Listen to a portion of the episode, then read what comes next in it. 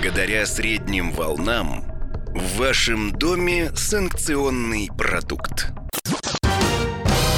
Крымский пармезан. Слушайте каждую субботу на частоте 549 килогерц. Приветствую всех, это программа «Крымский пармезан» и с вами Александр Янковский и Станислав Юрченко. И традиционно в этой нашей программе под названием «Крымский пармезан» мы знакомим вас с самыми интересными событиями, которые случились на территории полуострова под названием Крым. Что же случилось, дорогой наш Станислав Юрченко, за эту неделю в Крыму?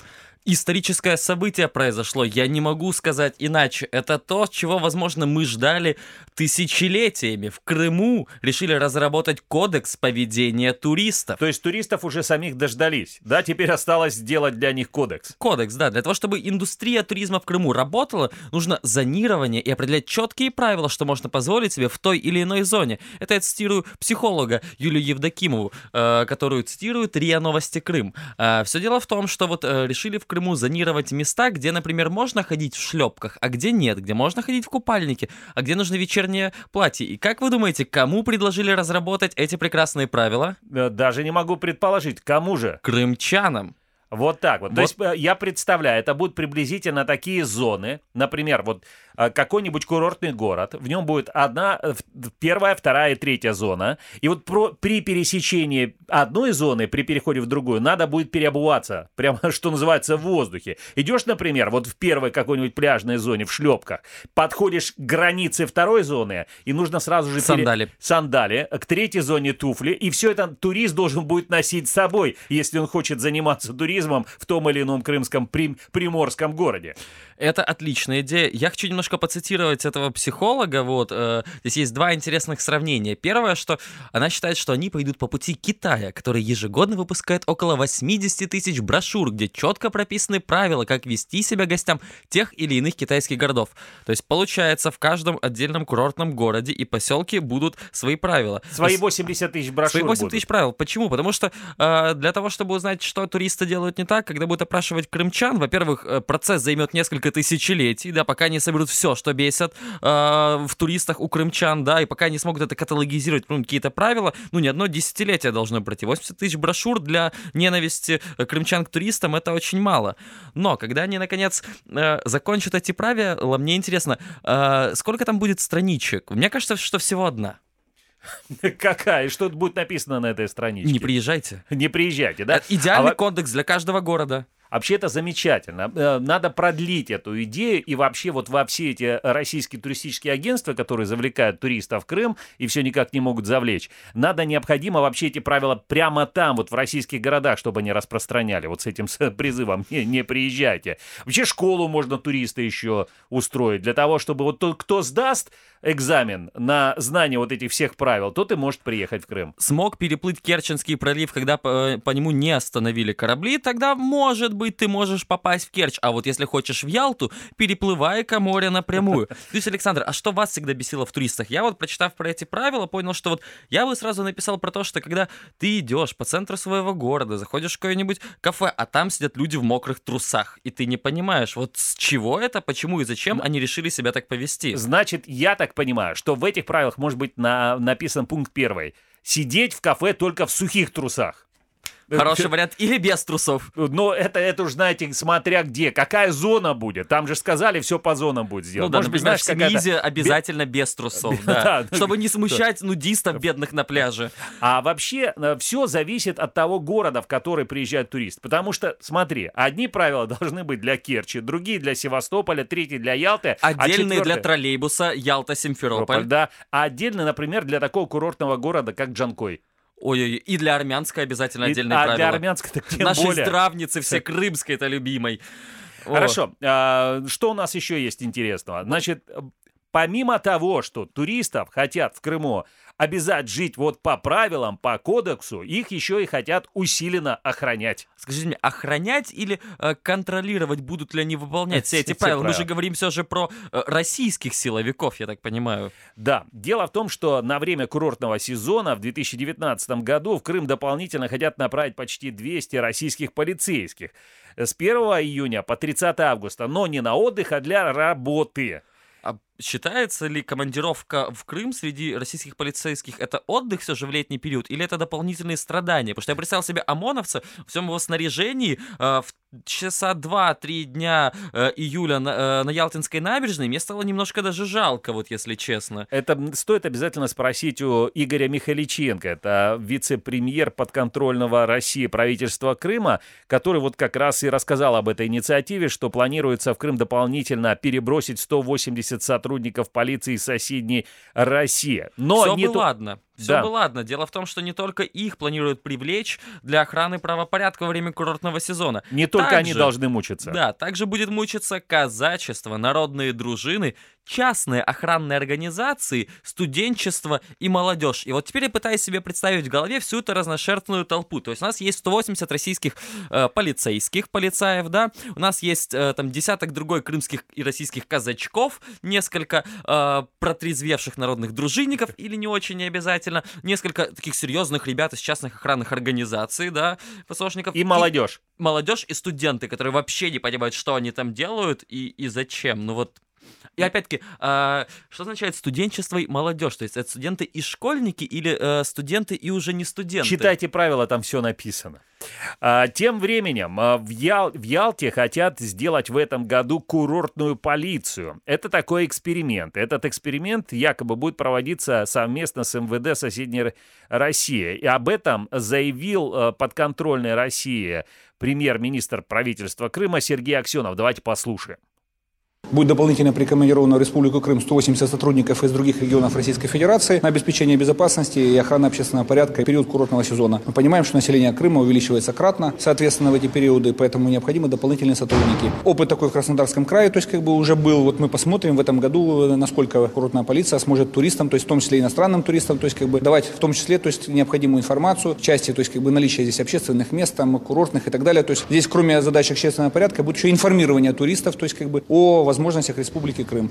Официально есть... заявляю, что не давал согласия на прослушивание этой записи и считаю пытками. Это вот заставлять слушать меня Аксенова, господина. А, смотри, э, очень важно. Господин Аксенов сказал, что, во-первых, эти люди, они будут как бы не совсем, не только полицейские, то есть они не только будут бить туристов, да, возможно, там отбирать у них какие-то вещи, но также будут их информировать. И, возможно, предлагать какие-то дополнительные услуги. Ну, например, жилье у моря недорого, в камере, в, в камере в какой-нибудь, квас пива там, какие-нибудь другие. Пахлава медовая, кукуруза молочная, мороженое. Скажите мне, э, во-первых, будут ли они в плавках, будут ли это специальные полицейские курортные плавки? Все зависит от э, зоны, где они будут находиться. Возможно, если эти полицейские будут нести патрулирование, например, в Ялте, прямо в море, да, потому что, ну, все безобразие же можно учинять и просто в море, они будут в ластах еще. О. И с клеем. И, и, и, и фуражки, да? Конечно, ну а как? И со свистком. О. Чтобы отпугивать акул. Еще немножко конкретики от... Не, ну это, это, все, это все понятно. Не, Тут, ну, 27 понимаешь... сотрудников патрульно-постовой службы на всю Ялту. Э, Курортная полиция? Курортная полиция? 27... Ну, ну, по количеству, это, знаешь, все-таки, наверное, по количеству каких-то туристических фирм, которые предлагают экскурсии по южному берегу Крыма. Они будут выполнять, вполне возможно, и ту, и другую функцию. Но, Но... вот, слушай, очень важно то, что, о чем сказал господин Аксенов, о том, что эти все сотрудники должны будут изъясняться на иностранных языках, потому что, по мнению Аксенова, в Крым приезжает много иностранных туристов. Это, он, ну, конечно же, россияне же массово приезжают в Крым, вот иностранные туристы. они, будут... они должны знать иностранный русский язык, все логично. Все логично. Ну, Тогда все понятно. Александр, ну что вы. Но при этом больше всех будут охранять туристов почему-то в Евпатории. Администрация Евпатории решила привлечь частную охранную организацию для улучшения порядка в центре города и усиления контроля за сохранностью объектов. То есть я так себе представляю, идет, идут вечером люди по набережной, пьют вино, им прилетает по лицу, бухать нельзя, мордой в пол и отвезли в участок. Это как-то так? А, я, вы какой-то вообще, у вас какие-то очень интересные фантазии, Станислав Юрченко. Но я думаю, что это будет как раз эм, привлекаться. Вот частная охранная фирма в тех случаях, когда недостаточно будет репрессий со стороны российских полицейских. Ну, опять-таки, частная охранная фирма, насколько я понимаю, может позволить себе отжимать что-то, и гораздо им проще это сойдет и крича- с рук, чем и громко, полицейскому. И громко кричать «Полиция!» а. Также, помимо частной охранной э, охраны, сотрудники управления муниципального контроля контроля администрации Евпатории ежедневно в вечернее время до окончания курортного сезона будут патрулировать территорию города вместе с полицейскими. И вот это, получается, у них будет каждый вечер променад, Променад. по центру города. И они будут выяснять, и мы снова возвращаемся к тем самым правилам, которых хотят заставить выполнять туристов, которые приезжают в Крым, ну и будут следить, чтобы не появлялись туристы в мокрых трусах там, где положено появляться, только в сухих трусах. Опять-таки, это только в том случае, если они смогут найти этих самых туристов. А тем временем крымские пляжи почти готовы к курортному сезону. Не Э, верю. Но, э, знаешь, я тоже, может, многому чему не верю, но вот проверку Роспотребнадзора якобы прошли уже 382 пляжа из 455 пляжных территорий. А сколько было в прекрасные древнегреческие времена пляжей? Больше или меньше? Все практически были пляжи, везде. Правда, они все были э, не очень безопасные. Потому А что тавры там жили, да, они как-то не очень хорошо относились к туристам. Ну, я думаю, Как- что тогда шансов травануться беляшом было меньше все же на потому крымских что пляжах. и беляшей, наверное, было меньше, но и, и кукурузы, И туристов. И, туристов. А Хотя прискакивали иногда и приплывали. А, Смотри, тем временем в отпуск э, в оккупированный Крым этим летом собирается более 30% россиян. Это не мои данные, это данные исследования Всероссийского центра изучения общественного мнения. Я вот уже пытался высчитать эту прекрасную сумму. Оказалось, что это что-то около 40 миллионов человек 40 собирается в Крым. И мне кажется, что это запугивает крымчан. Я 42 миллиона я- россиян собираются приехать в Крым. Я понимаю, что социология работает чуть по-другому. Мне уже в вечернем эфире пани Елена Рымовская це пояснивала. Но дело в том, что мне все равно кажется, что они нас запугивают. Мы вот сейчас приедем, все 42 миллиона, и Крым просто потонет под тяжестью этого огромного количества людей. А, Представляю, что здесь точно уже 80 тысячами буклетов с правилами поведения туристов Блин, не обойдешься. не Придется обойдешься. печатать как минимум 42 миллионов. Поэтому не приезжайте. Вот одна страничка, одна простая фраза, вот. На самом деле, на самом деле, все гораздо проще.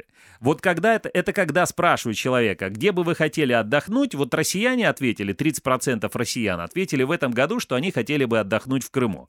В прошлом году на этот вопрос ответили, что они хотели бы отдохнуть в Крыму 37% россиян. Ну, если верить, опять-таки, данным Всероссийского центра изучения общественного мнения. А, Но, то есть интерес к Крыму снижается, во-первых. Во-вторых, во-вторых, 28 миллионов россиян врут. Или больше. Теперь Нет, смотри, больше. теперь самое важное. Это то, что называется «где бы вы хотели отдохнуть». Люди сказали, вот в Крыму бы нам бы хотелось. А вот реально вообще планируют приехать в Крым, согласно данным этого исследования, всего 6% россиян. Что, в принципе, тоже немало, но им и то, мне кажется, обманывают. Потому что 6% россиян — это уже, это уже, да, это почти 10 миллионов туристов. А вот даже согласно данным, официальным данным, которые приводит подконтрольная Россия, Министерство курортов и туризма Крыма, в прошлом году в Крым приехало меньше 7 миллионов туристов. И то эти данные их стоит поделить как минимум вдвое, а то, может быть, и втрое. А где же реально собираются отдыхать россияне? Ну, вот вообще собираются провести отпуск, большинство россиян. Дома на даче? Дома, дома и на даче. Да. 44% россиян собираются провести отпуск дома и 26% на даче.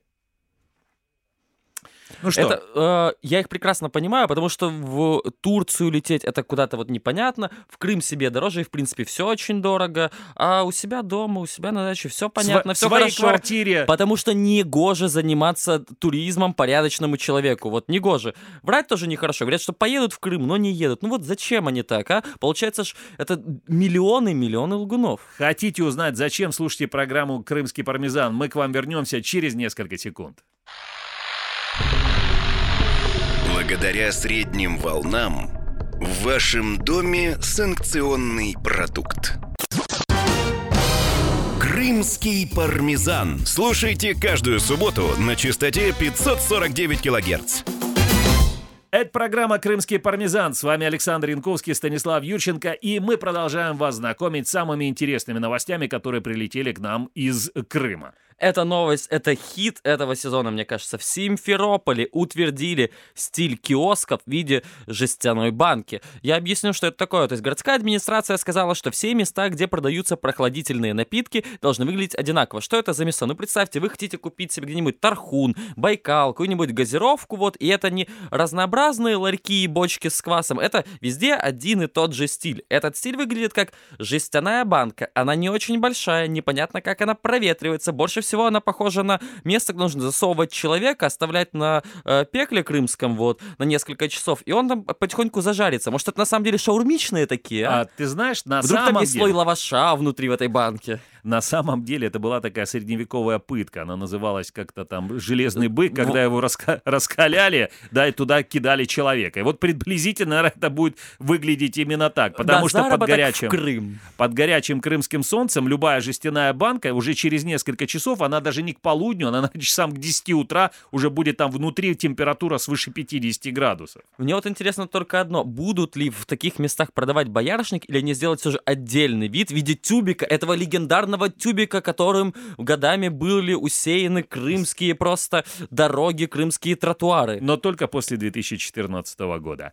А что еще у нас? Чем порадовал Симферополь? В Симферополе решили все-таки взяться за Салгир. Салгир, это, чтобы вы понимали, это то, что э, симферопольцы называют рекой, хоть на самом деле это нечто более похожее на Слушай, болотце это- небольшое. Это на самом деле это одна из самых больших рек в Крыму. Плохо у нас в Крыму все с реками, к сожалению. Простите меня, Александр, но это вы единственный вердикт, который вы от меня получите на эту тему. Тем более плохо в Крыму с реками э, после пяти лет российской аннексии, потому что из всех возможных источников питьевой воды все было отправлено в каналы после перекрытия Северокрымского канала. После 2014 года вот этот самый Салгир в, в окрестностях Симферополя его практически не чистили, а чистить русло необходимо. Не чистили до тех пор, пока, ну вот фактически действительно река не превратилась в центре города Симферополя в болото. Дождались того момента, пока будет выделено наконец-то уже э, полмиллиарда рублей на его реконструкцию вот этой набережной Салгира, и теперь решили, теперь уже вот да, теперь давайте начнем чистить. А Подконтрольная э, России э, глава администрации Крыма Наталья Маленко сказала, что Салгир будут чистить раз в три года. Раз в три года? Да.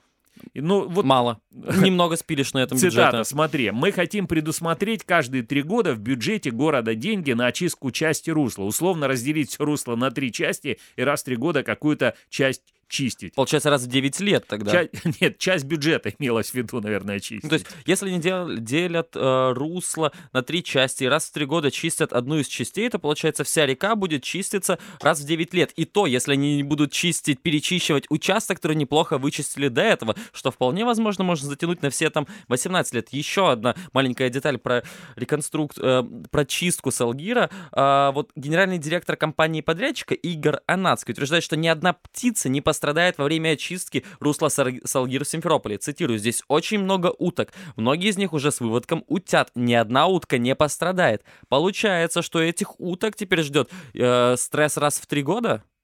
Я думаю, что там, знаешь, ни одна железная утка точно не пострадает. А тем временем Сергей Аксенов похвалил работу администрации Симферополя, которую он же сам и поменял чуть более года, полугода назад. Похвалил? Да, сказал, что есть ряд проблем, остается ряд проблемных моментов, но в целом ситуация а, лучше. Вот видишь, лучше. Он А- говорит, я в выходные дни катался, смотрел, на самом деле ситуация улучшается. Она далеко еще от идеала, и от идеала могу сказать, но, но, но лучше. Все, все, я все понял, Александр. В этой новости все нормально, все логично. Все дело в том, что мне вот только буквально вчера писали о том, что в Симферополе уже в 11 часов 30 градусов, уже жарко, уже пекло.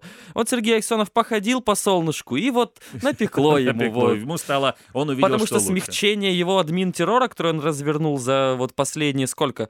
8-9 месяцев, да, в крымских городах и регионах, он же обещал проехаться по всем региональным э, э, посел... по регионам всем, так и не проехался Не же. проехался. Кстати, на этой неделе отказался поехать в Евпаторию. Сказал, что еще слишком рано туда ехать. Потому что Но- чиновники пока еще не ходят там под ручку с правоохранителями и э, частными службами охраны и не выискивают туристов. Есть э, вообще голову Сергея Аксенова постоянно посещают какие-то гениальные идеи. Вот я хочу нашим радиослушателям напомнить или зрителям, может быть, они не знают, что в Крыму были футбольные команды, которые в том числе играли и в высшей лиге, и в первой украинской лиге.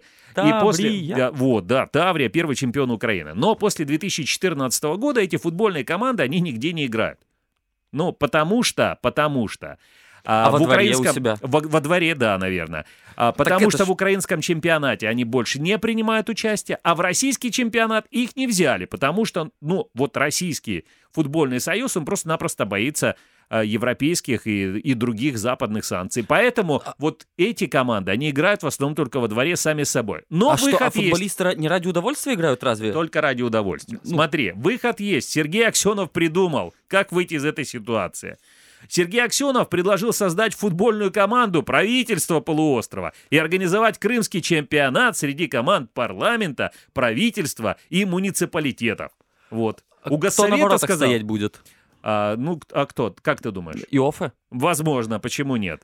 Э, Кто у нас там? Кавитиди. Фикс еще есть. Фикс, как раз хорошая идея. А, у Госсовета своя футбольная команда есть, у Совмина нет. У нас много легионеров. Я на полном серьезе. Можно сделать чемпионат Крыма. Какой-то крымский турнир, сказал господин Аксенов. Знаете, кто мне сейчас напомнил только что? Э, губернатора соседнего Севастополя, Дмитрий Овсянин, который выводит чиновников на прогулки по скальным маршрутам. А этот будет играть с ними в футбол. Ну, Мне кажется, что тут э, завидует ли он Владимиру Константинову, у которого есть своя футбольная команда. И опять-таки, зная Владимира Константинова, который играет в тот же хоккей, насколько я помню, да, я бы не стал Сергеем Аксеновым своей командой связываться с командой Госсовета. Вот зна- кто кого, как вы думаете? А, я думаю, что по- А если победят... от Бальбека? Я думаю, что победят деньги на самом деле. Потому что, смотри, когда придет Аксенов вместе с Константиновым на футбольное поле, а там же еще другие чиновники, Они подбросят э, золотой доллар, наверное. А всех, всех чиновников, всех э, работников администрации, их же в обязательном порядке обяжут просто купить билеты на этот футбольный матч.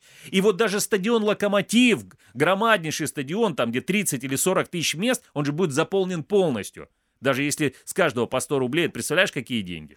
Вот это вы придумали, да, а? конечно. Я Но завидую. Сергей, смотри, Сергей Аксенов не унимается. Он себя не только футболистом уже видит, он себя и попробовал в роли тракториста э, на научно-практической конференции «День поля». Причем проехался он за рулем сразу двух образцов сельхозтехники. Тракторов марок «Claas» и «Кировец». И также помог аграриям в уборке горчицы. А это вы сейчас серьезно, да? То есть Да, я вот это сижу, вас слушаю, серьезно. и это вы не придумали. Нет. Это не какой-нибудь там сайт fake news. Это не... Это, это что, правда? Да. А зачем? А вот с- давай я тебе отвечу вопросом на вопрос. А зачем, например, через Керченский пролив туристы собираются плыть вплавь на территорию Крыма? Это я легко могу объяснить. Давай вот объясняй. хватит мне вашего Сергея Аксенова, вот, давайте говорим про Керченский пролив. Дело в том, что, во-первых, это очень интересно, ведь э, это раньше по нему можно было только проплыть, да, у вас был единственный способ, это сесть на паром и плыть. Теперь можно еще и пройти. Зачем останавливаться на двух способах пересечения Керченского пролива? Плюс ко всему, это бесплатно. Кроме того, э, не нужно показывать свой паспорт на самом деле, потому что если вы едете по э, на Уссури по промной переправе, вы все равно проходите какую-нибудь границу. Плюс ко всему это красиво, это интересные места, это интересные воды. Рядом с вами проплывают огромные сухогрузы и танкеры, где вы еще можете так близко побыть с этими прекрасными морскими жителями. Что это объясняет Станислав Юрченко? Дело в том, что 1 июня через Керченский пролив состоя- состоится заплыв, э, в котором примут участие 50 э, спортсменов, назовем их так, этих людей, которые прошли отбор и подтвердили опыт плавания на открытой воде на дистанции не менее 5 километров. Им предстоит Камикадзе, я бы сказал, все же, потому что все дело в том, что во время этого заплыва не собираются останавливать судоходство в Керченском проливе. Оно, Пусть- я напомню, очень активное. Плюс ко всему, в Керченском проливе достаточно много разных течений, которые имеют разную температуру и с разной скоростью двигаются в абсолютно разных направлениях. Их будет просто бросать и мотылять, а ведь теперь там еще появилось дополнительное осложнение в виде э, пролетов Керченского моста, об которые можно стукнуться. Поэтому это будет захватывающее и интересное зрелище. Я уверен, что все керченские журналисты уже подготовили драфты новостей под каждого возможного погибшего. даже так. Но э, я не знаю, что там произойдет на самом деле в этом заплыве. А я знаю, что произойдет в Феодосии. Но Феодосии уже с- произошло, да, там был, там прошел День соседей. А, Этот праздник отмечали в любом месте. Праздник прошел отмечали его 20 в молодости? 28 мая. Нет, конечно же. Почему? Ну Вы не зачем? любили своих соседей? Нет, потому что дело в том, что а, жителям города, а, жители города сами должны были организоваться и устраивать там конкурсы, выступления и так дальше. Но при этом а, вот российская администрация Феодосии требовала, чтобы присылали фотоотчеты этого празднования. Все очень просто. Э, У них, в Феодосии, э, у правоохранителей было слишком мало админ-протоколов э, про нарушение правил несанкционированных э, собраниях людей. В России же как? Больше трех нельзя собираться? Логично. Вот, поэтому люди собрались где-то у себя во дворе, выпить чай, прислали еще и свое селфи, и сразу же все, можно оформлять админ-протокол. Представьте, как хорошо можно заработать, если тысячи горожан горожан, сами дадут возможность их оштрафовать и пополнить городской бюджет. Это очень хорошее вливание для города, в особенности перед началом курортного сезона. Замечательная Александр, идея. это хорошая акция, Конечно. спасибо вам. Конечно, это хорошая идея. Кстати, э, на этой же неделе стало известно, что и в Крыму э, наконец-то стали штрафовать с помощью системы автоматической фиксации правонарушений э, на дорогах. То есть вот, например, превышение скорости. Стали штрафовать и автомобили с украинскими номерами. Вот, и потом... А это как? А это вот так. Но едет, допустим, автомобиль. Если раньше так было, э, штраф, штрафы приходили только тем, у кого российские номерные знаки на автомобилях, то теперь Простите, а куда они проходят? Я вот э, для неавтомобилистов, пожалуйста. машина едет, стоит фотоаппарат, который фотографирует, если автомобиль превышает скорость. мне потом смс или на почту? А тебе потом приходит на почту о том, что ты нарушил, и будь мил человек, заплати там 500 тысяч или там, не знаю, 10 тысяч рублей, какую-то сумму.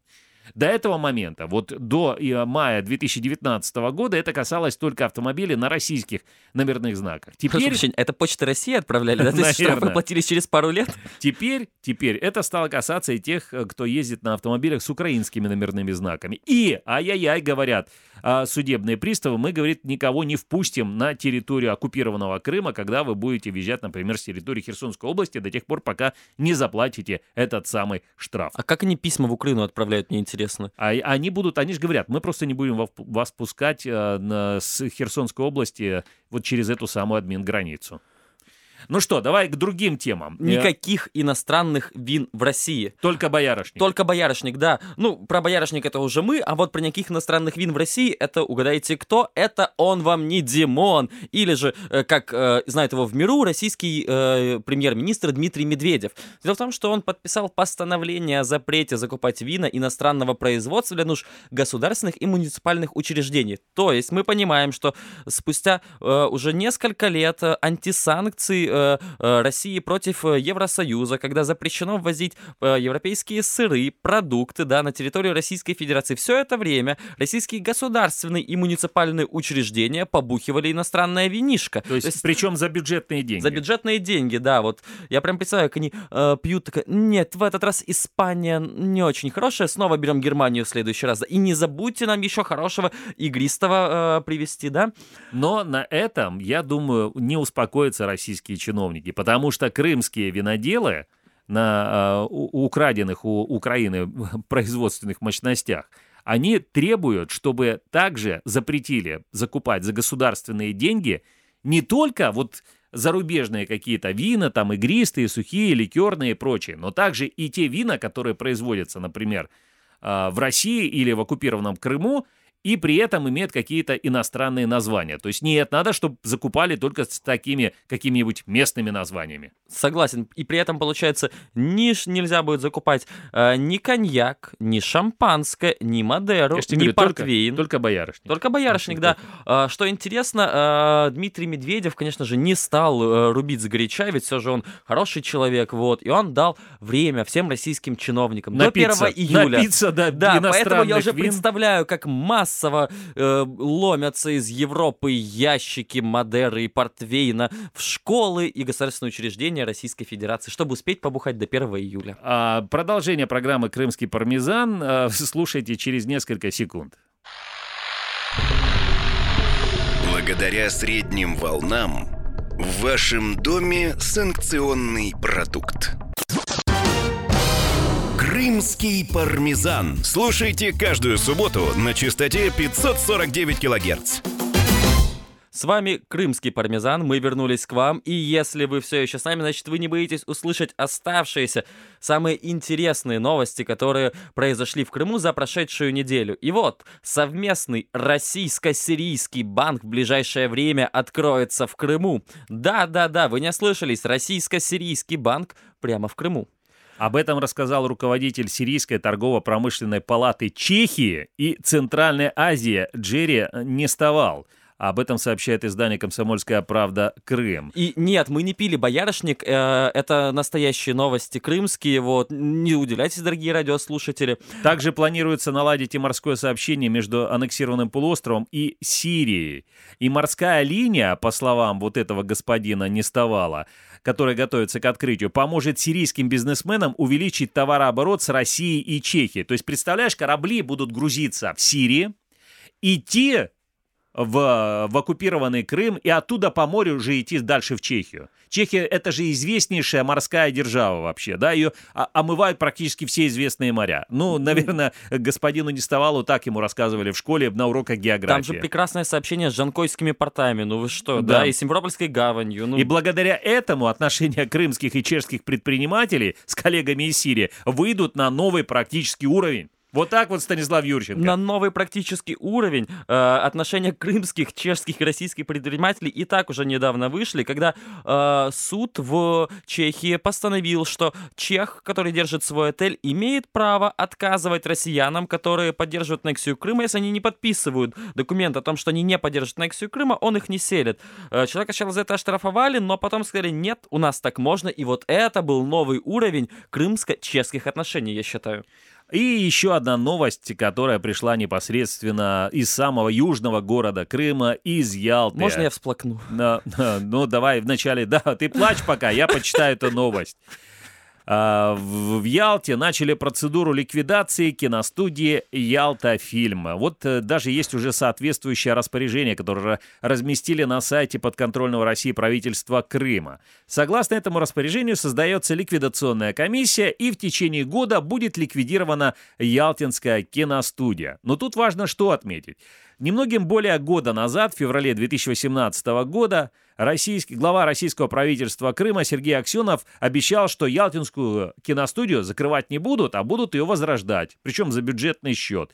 И тогда Сергей Аксенов говорил, что на это нужно всего лишь там 4 миллиарда рублей из российского бюджета, поскольку частные инвесторы не хотели этим заниматься. Насколько я помню, тогда достаточно много актеров и кинематографистов из самой России говорили, что да, мы будем снимать там фильмы десятками. А, как-то этого не произошло. Вот студию Но, никто так быть, и не возродил. Может быть, 4 миллиарда рублей, просто, знаешь, для них цифра такая абсолютно не впечатляющая. Что можно вообще там снять за 4 миллиарда рублей? А какая разница, зачем снимать фильмы, которые ты не сможешь прокатить нигде, кроме России? И я не уверен, что же Китай возьмет эти фильмы, если они были сняты, подписаны э, Ялтинской Ялтинская киностудией. киностудия. Ну, то есть это получается делать э, внутреннее санкционное кино, учитывая, что на самом деле всего 4 миллиарда рублей российского бюджета это на какое-нибудь там изначальное восстановление, но чтобы сделать профессиональные хорошие мощности, ну, профессиональные, это я говорю в российских реалиях, да, что какой-нибудь там Тимур Бекмамбетов приехал и сделал свой очередной гениальный опус, это намного э, большие средства, и, и такие дорогие фильмы, они не смогут окупаться чисто российским прокатом. Слушай, а кто же будет? Я вот э, хочу снова отослать и тебя, и наших радиослушателей, и зрителей к той новости, что господин Аксенов хочет создать футбольную команду Э, Совета Министров. А кто же будет снимать тогда, если не Ялтинская киностудия, эти знаменитые матчи вообще? Кто, кто это все впишет а, в книгу истории крымского футбола оккупационного периода? Это хороший вопрос. Я уверен, что кто-то из наших радиослушателей уже об этом задумался. А мы подумаем про другое, что э, в Крым на теплоходе князь Владимир теперь нет, не то, что вот не плавают, как это было раньше, когда он никак не мог прийти в Крым. Дело в том, что э, его решили превратить в штаб э, в штаб межведомственной делегации. Да, подожди, подожди, давай так. Значит, в Крым ходит из соседней России круизный лайнер, они его так называют, теплоход «Князь Владимир», который в прошлой жизни был автомобильным паромом. Ну, в этом ходит? году, да, то ходит, то не ходит. В прошлом году он вместо апреля вышел в море только в 2 августа. В этом году, правда, немного пораньше случилось. И, но поскольку, видимо, людей не набрали, которые хотели бы за свои деньги отправиться в путешествие на, на этом на... князе Владимире в Крым, то поэтому дали разнарядку абхазскому там обкому партии или кому там, ну, абхазскому правительству. Это, напомню, территория Грузии, которая точно так же, как и Крым, а, оккупирована Россией, правда, не аннексирована, но оккупирована. И а, в, посадили в этот корабль кого там? Представители Министерства иностранных дел Абхазии, Министерства экономики, Государственного управления, пограничного контроля, таможенного комитета и даже Абхазского морского пароходства и индустрии туризма Абхазии. Ну, это ведь э, трип-тур для чиновников, я правильно понимаю, да? А, По- да, потом- только теперь у меня большой вопрос. Смотри, вот они всех этих чиновников решили отправить на теплоходе в Крым. А в ответным визитом что, значит, Аксенов вместе с его кабинетом министров отправят в Абхазию? Э, Скорее всего, ну смотри, для начала они будут заходить в каждый э, крымский портовый город. э, туда- Концерты давать? Ну, типа того, я думаю, они будут давать открытые вечеринки, к ним будут приходить, они будут знакомиться с абхазской культурой на этом вот перестроенном пароме, потом ехать в другой город.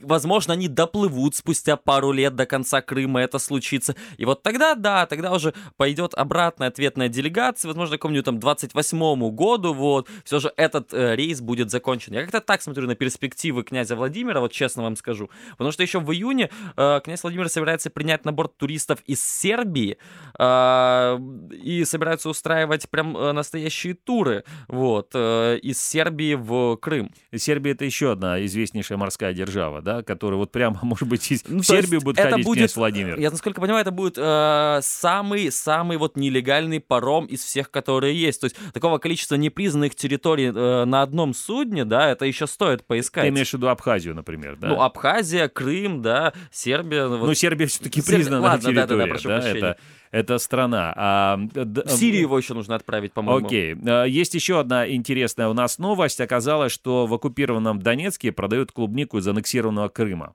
Вот об этом сообщает корреспондент Крым Реали. Причем, недорого, 140 рублей за килограмм, это э, 57 гривен. А, По словам продавцов донецкого рынка Соловки, за последние две недели клубника подешевела вдвое, в среднем с 300 до 150 рублей, но покупают ягоду так себе. Кроме крымской клубники, которую предприниматели якобы покупают на опте, в Донецке торгуют российской и местной клубники. А вот в Севастополе крымская клубника стоит в полтора раза дешевле. 90 рублей это приблизительно 37 гривен за килограмм. Я слышал про крымскую клубнику от коллег, которые занимаются раз сюжетом про нее, о том, что если в прошлом году многие удачно ее смогли продать, то в этом году спрос оказался намного больше, чем предложение.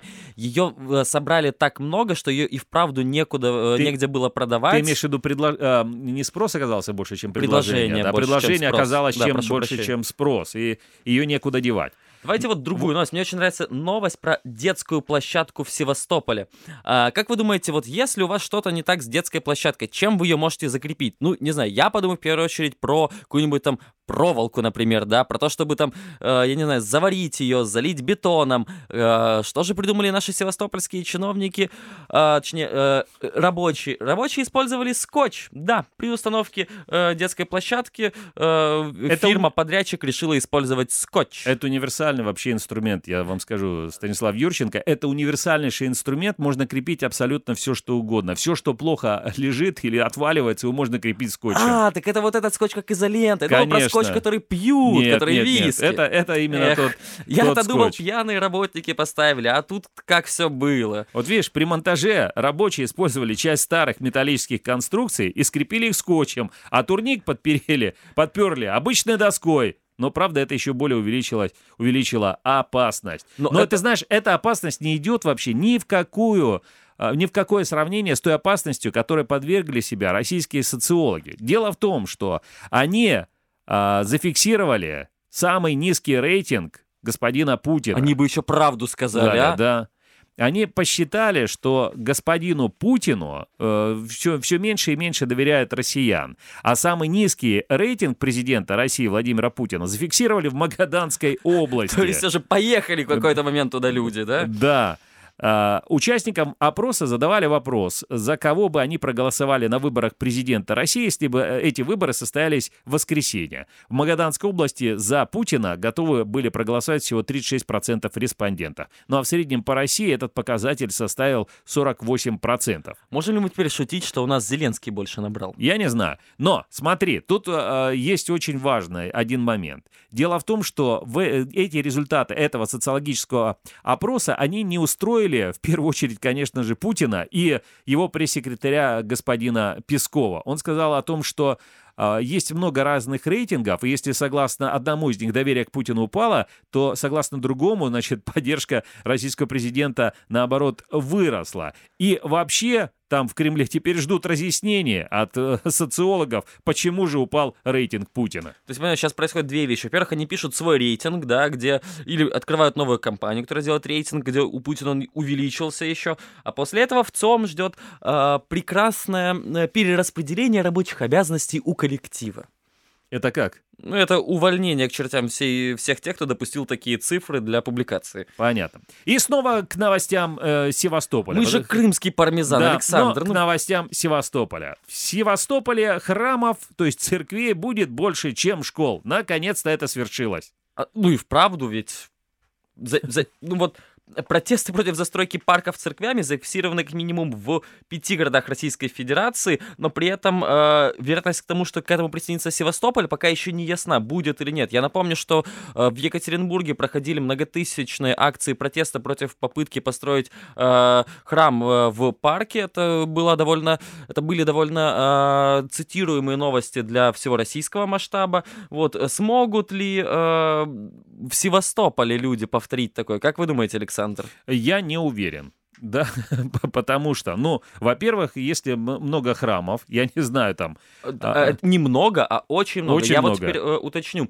Объекты РПЦ, то есть Российской Православной Церкви, должны в обязательном порядке размещаться на расстоянии не более 2-3 километров друг от друга, на расстоянии 20-30 минут хода от самого удаленного жилья. А город из своих средств должен обустроить к ним подходы и подъезды. Что это, это не... как не дань церковникам? Это не дань церковникам. Это это регламент градостроительных нормативов, которые весной 2017 года утвердила подконтрольная России правительство Севастополя. То есть, понимаешь, как бы вот ты должен переходить. Это как с мобильной связью, когда ты переходишь из зоны действия одной соты в зону действия другой соты, у тебя всегда должна быть связь. И тут точно так же. То есть ты должен как бы везде э, видеть церковь где-то на горизонте. В моей голове просто возникла такая картинка, вот э, Севастополь вид сверху, берется шахматная доска, и вот там есть пустые квадратики и черные. Это церковь. Так, тык, тык, тык, тык, Вот здесь, извините, здесь дом многоэтажный. Он мешает, все, вот здесь церковь тоже. Я будет. думаю, что не нужно останавливаться. На самом деле это, возможно, очень хорошая идея. Севастополь можно сделать уникальным городом. Просто по таким же правилам там еще строятся мечети. И давайте крымские кинасы, чтобы все были довольны.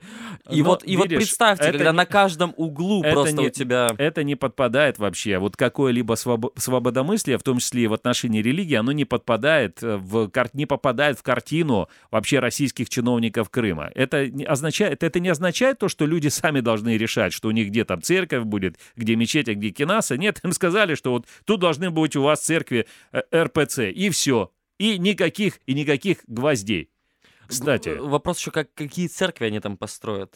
Это, это уже другой вопрос. И, в виде и давай... боярышников. Слушай... И будет ли, еди... не, а будет ли у них единый концептуальный вид, как у консервных банок, банок. Симферополя? Это тоже. А они, я думаю, работают над этим. А можно ли передвижные делать? Можно. А далее, потому что, вот смотри, закончим мы нашу программу сегодняшней новостью о приезде господина Галустяна в оккупированный Крым.